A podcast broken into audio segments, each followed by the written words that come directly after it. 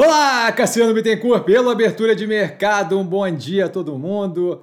São 8h33 da manhã do dia 22 de 8 de 2023. O vídeo da organização do canal aqui embaixo tá justamente mostrando ali como o canal está organizado, facilitando operar o canal aí. Aí eu começo com um disclaimer que eu falo aqui nada mais é do que a minha opinião sobre investimento, a forma como eu invisto. Não é de qualquer forma, modo em geral, indicação de compra ou venda de qualquer ativo do mercado financeiro.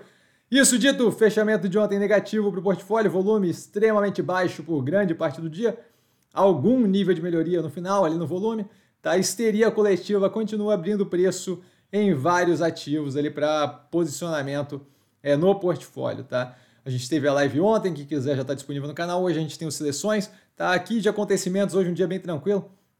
De ontem para hoje, na verdade, né?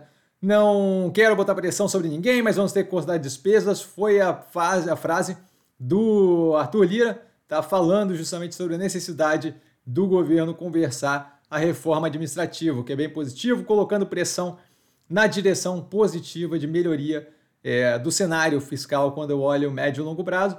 Tá? Então isso daqui deve ser algo que, em conjunto ali com o acabouço fiscal e reforma tributária, é mais um ponto positivo na direção de estruturação de um horizonte fiscal positivo. Tá? Os ativos que eu estou observando mais de perto com base no fechamento de ontem Neogrid, Multi, a multi, antiga Multilaser, Mobile, Guararapes, Ambipar, Edux, Azul, Açaí e Via, obviamente Via. E dúvida? Dúvida eu tô sempre no Instagram, vestir com sim. Só ir lá falar comigo, eu não trago a pessoa amada. Mas estou sempre lá tirando dúvida e vale lembrar, quem aprende a pensar bolsa opera como mero detalhe. Um grande beijo a todo mundo e a gente se vê aí uh, nos seleções mais tarde. Valeu, galera. Beijão!